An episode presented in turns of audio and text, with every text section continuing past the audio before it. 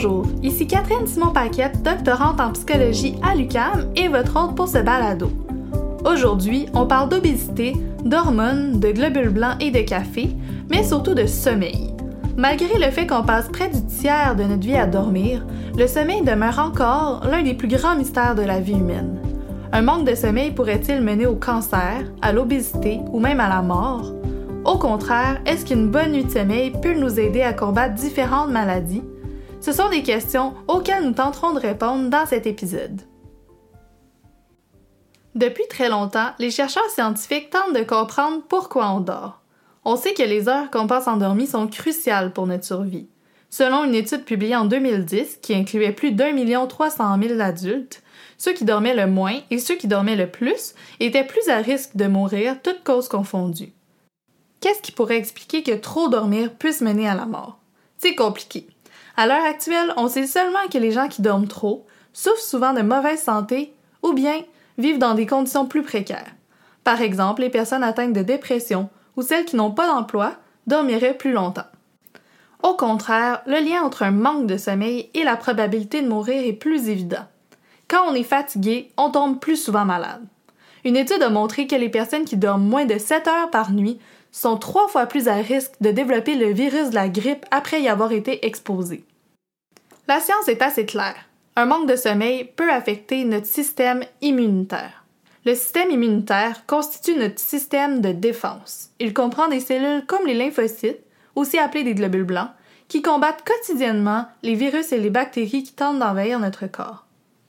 Une trop courte nuit de sommeil peut entraîner une activation anormale de notre système de défense. À long terme, si on manque constamment de sommeil, le système immunitaire est souvent débalancé et ça peut entraîner des problèmes comme des maladies cardiovasculaires ou même le cancer.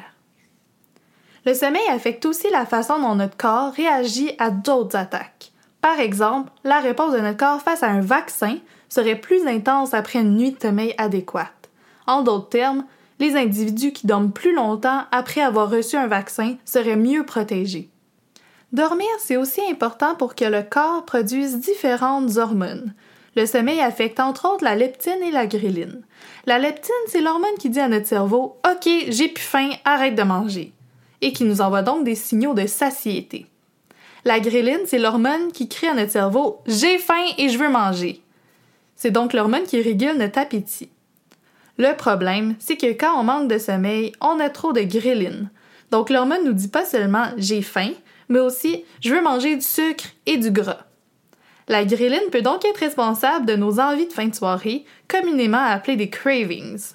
Quand on manque de sommeil, on se contente pas de manger des bons légumes frais, mais on se tourne plutôt vers des desserts, des boissons gazeuses, des croustilles, des gâteaux, bref, des aliments denses en calories.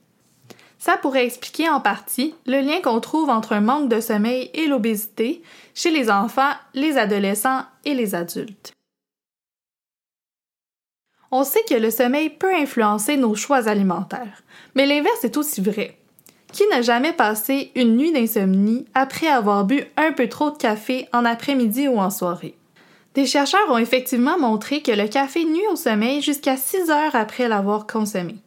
Le café réduirait notre production de mélatonine, une hormone sécrétée quand il fait noir, qui s'avère très importante pour pouvoir tomber endormi la nuit et rester réveillé le jour.